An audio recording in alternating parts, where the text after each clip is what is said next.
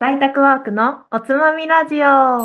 このポッドキャストは在宅ワーク時間をなんだか物足りない、もっと盛り上げたい。そんな気持ちにちょんと彩りを添えるラジオです。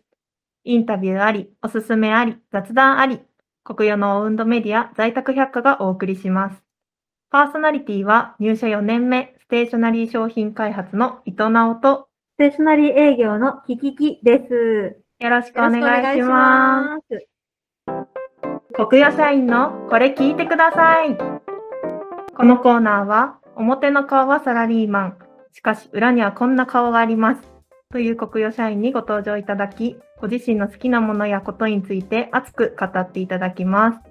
ゲストは、ステーショナリー事業本部ノート企画部の磯部さんです。よろしくお願いしよろしくお願ます。いします。よろしくお願いします。磯部さん、簡単に自己紹介をお願いします。はい、えー入社5年目の、えーステーショナリー事業本部ノート企画開発部の磯部と申します。えー入社以来ずっと紙製品の企画担当をしておりまして、まあ、これまでに、まあ、手帳であったりだとか、まあ、バインダーであったりだとか、えーそんなものを担当してます。で、直近で言うと、あの、昨年に、あの、ビズラックシリーズというシリーズの中から、あの、クリップノートっていう商品を出してまして、コピー用紙を綴じて、まあ、ノートのように使えると。えーそんな商品を、えー昨年上市いたしました。で、今はソフトリングノートという、あの、リングの部分がプニプニリングになってて、まあ当たっても痛くないと。そんなノートの商品開発をしてます。よろしくお願いします。よろしくお願いします。ます。コクヨの代表的な紙製品をご担当されてるんですけど、結構ノートの紙だけじゃない部分結構大きいんですね。そうですね。あの、中に紙が入ってれば一応紙製品っていうくくり。で、まあ今さんが、はい、あの、までキャンパスノートはもちろんなんですけど、あの、バインダーとかも、はい、中にね、ルーズリーフとかが入ってるので、まあ、それも紙製品として、はい、担当してました。なるほど。そんなコクヨの代表的なノート文を生み出してきた磯部さんですが、ズバリ今回ご紹介いただく好きなもの何でしょうか？えーズバリ、えー似顔絵です。似顔絵上。具体的に言うと似顔絵どんな人を描いてるんですか？今は主にあの芸能人の方の似顔絵を描いてることが多くて、まあ、特に僕がお笑いが好きなので、お笑い芸人さんとかの似顔絵をよく、はい、描いてます。大阪、ここ今収録現場大阪なんですけど、大阪には芸能人事務所さんもたくさん。そうですね、難波に、あの、難波グランド花月とか、うんあの、漫才劇場とかありますんで、結構足しげく通いながら、はい、うんお笑いを勉強して学んでます。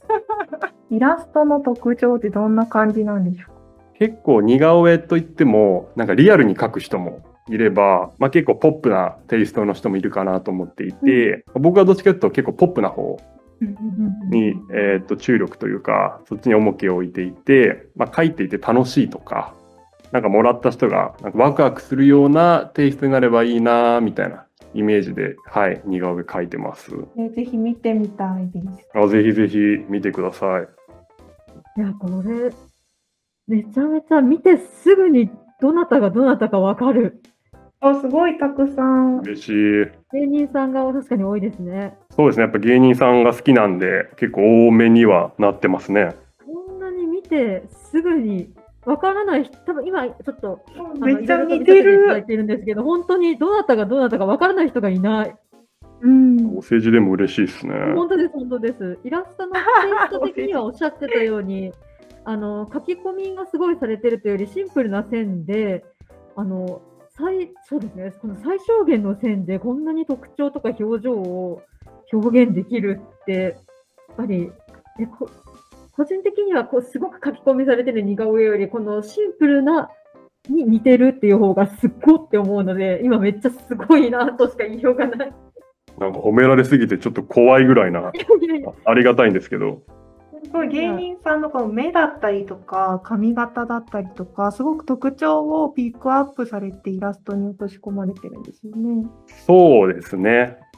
やっぱりなんか特徴も大事なんですけど、なんかそれ全部考えて書くと、なんか結局何何書きたいか分かんなくなっちゃうみたいなところもあったりするんで、結構もうこの人の顔の特徴はもう3つ絞って決めて、その3つを結構大げさに書くとか、なんかそんな風なのをよくイメージして書いたりしてます。それはこうもうこの人の顔をパッと見たら、あ、こことこことここが特徴的だなんだなっていうのがもう分かるようになったんです。かいや、まだ僕全然なんですけど、なんかいろいろ似顔絵ってどう描くのが、あの、よく似てる絵なのかな、みたいな勉強をしていくと、やっぱり普通の平均的な顔から、まあ、ちょっとずれてる部分が、うんまあ、顔の特徴みたいなところがあるので、まあ、ちょっと目が大きいなって人だったりだとか、うんまあ、ちょっと顔が面長な人だなとか、唇分厚いなとか、その平均と比べて、ちょっとここ特徴的かもみたいなとこが、どこかなっていうのを書くときは、はい、意識して書いてます。私もなんかたまに絵とか描いても、あんまり似ないんですよ。結構普通に描くと、多分パッと他の人が見てもわからない絵になってしまうんですけど、特徴的なちょっとした差を見つけるってところ大事なんですね。そうですね。僕を意識はしてるかも。ちなみにどんな芸人さんを書かれているかというと、最近ご結婚された方とか、今ちょっと拝見してるんですけど、肉うどんの方とか、はいはいはい元祖。友川キャラの方とか、ハープとティアラの町出身の方とか、あの N1 のファイナリストの方々とか、あ、アーティストさんも書かれてますね。そうですね。芸人さんが好きなんですけど、まあ別に縛りは別にしてないので、はい、うんその時に書きたい人を書いてるみたいな、そんな感じですね。あの前髪が長くて顔、目が隠れてるのに、パッと見てどなたかわかるっていうところが、本当に特徴の捉え方がお上手なんだなっていうのをしみじみ感じますね。キキキさんが褒めすぎですね。ちょっと。すごい、やっぱり絵とか生み出せる方ってすごいなって本当に思うので、ちょっとごめんなさい。あ社交辞令じゃなく、本当に、本当に言ってます。ありがとうございます。イラスト描くときにこう結構頭のイメージをそのままもう落とし込めます。いや、そんなことはなくて、結構下書きももちろん、あの、しっかり書いて、書き直して書き直して、ある程度イメージ湧いてから本書きは、はい、してます。なんで、そんなすぐパッて出て、パッと書くほどまだ実力は全然。あいやいや、でもすごい。え、じゃあ、一個例えば、この人描きたいって決めてから仕上がるまでってどれぐらいかかるんですか？まあ、人、人とか、まあ、その時の気分にもよるんですけど、まあ、大体1時間ぐらい。え、でもそれが全部1時間ですか？そうですね。1時間ぐらいで1人書くみたいな、そんな感じ。なんで、2人書く時とかは、もうちょっと1時間半とか、2時間弱とか、そんなぐらいな、はい、イメージですね。でも下書きもやって、本書きもして、色もすごく鮮やかに塗られてて、めっちゃ早いと思って。本当ですか？早い。なるとこう、平日のお仕事終わりとかに書いたりされてるんですか？そうですね。お笑いが好きなので、仕事終わった後に、結構芸人さんのラジオとかを聞きながら、はい、イラスト描いたりとか、そんなことを平日はしてます。磯部さんご自身も耳活されながらの。あ、そうなんです。まさに。そうですね。確かに。うんうんじゃあ今日はこのラジオを聞きながら。そうですね。これ振り返って自分の回聞きながら書いてるかもしれないですね。なるほど。耳からもインプットを得ながらの作業なんですね。ちなみに道具には何をお使いで僕は普段あの iPad でイラストを描いてることが多くて、まあ、iPad と、まあ、Apple Pencil ですね。はいうん。それでデジタルで描くことが多いです。アプリケーションとかをもう使いこなしていらっしゃる。そうですね。最初は無料のアプリを使ってたんですけど、まあ、やっぱりちょっと使いづらいなって部分もあったりして、おまあどうせやるなら、まあ、ちょっといいもの使おうかってことで、ちょっと有料のアプリをダウンロードして、今それを、はい。なんか最初はアプリにお金出すって、ああんまり乗り気じゃなかったんですけど、まあでもなんかせっかく始めるならっていうところで、はい、ちょっと勇気出して、うんうん。勇気出すほどのお値段のアプリではないんですけど、はい。でもわかるわかる。せっかくならってことで、はい、買ってます。えちょっと見てもいいですかあどうぞどうぞ。今ちょっと iPad を見せていただいたんですけど、もうすごいたくさん書いてらっしゃいますね。はい、これ一つと Apple Pencil あったら、こんな風な作品が生み出せるんですね。そうですね。確かに確かに。もう今一覧で見てるとすごいイラストの統一感を感じるんですけど、何かこう意識されてることってあるんですか？なんか昔、昔というか、書き始めの頃はバラバラだったんですけど、やっぱりなんか線のラインとか、あと色色使いとかもが合わせるみたいなところは、まあ、途中から意識しだして、うん。まあ、そう意識した後に結構統一感が出てきたかなっていうのは、はい、うんありますね。数を積み重ねる中でのご自身のこう特徴というかテイストが。そうだんだん固まってきた。まだ固まりきってはないですけどそうそうそうですね。これからも進化の余地残しつつ。そうですね。まだまだ。確かに昔のやつも今こう出てきたんですけどだいぶこう印象どんどんこう特徴的な目とか輪郭とか分かりやすくなっていく感じしますね。はいはい。なんでそうですね。最初に言った結構リアルなうん似顔絵っていうところからちょっとポップな方うんに寄っていってるのかなっていうのは、はい、あるかもしれないです。手を動かして、動かすからこそ自分のスタイルとかセンスが磨かれていくって感じなんですね。そうですね。まずやってみて、うん。やってそこから、はい、いろいろ修正みたいなところがうんうん。多いかもしれないですね。でこれまでに何名ぐらいの方書かれてるんですか？とはいえちょっと似顔絵とか描き始めたのが、まあ、ここ1年2年の話なので、すごすぎる。はい、コロナになって在宅時間が増えてで手元に iPad があってうん何かしたいなって時にこうちょっとイラストやってみようかっていうあのそれぐらいの感覚で始めてあそうなんですねはいなんでトータルで今描いてるのは200人ぐらいまだまだ全然っていうすごいですいやいそうなんや、ですけどすごい。やっぱ何か始めるって遅すぎることはないんですね。遅いことってあないそうですねまだ全然磯部さん若いけど。いやいやいやすごい。200も200人分での進化がもうすごいですね。うん。そうなんで最初はね一人描くのにやっぱり3時間とか4時間とかおかかってましたけど、まあ、やっぱ200人ぐらい描いてくるとだんだん描くスピードもちょっと速くなってきたかも。めちゃめちゃ短縮されてますじゃないですか。4時間が1作業時間で考えると。すごい。めっちゃ早くなっていってる。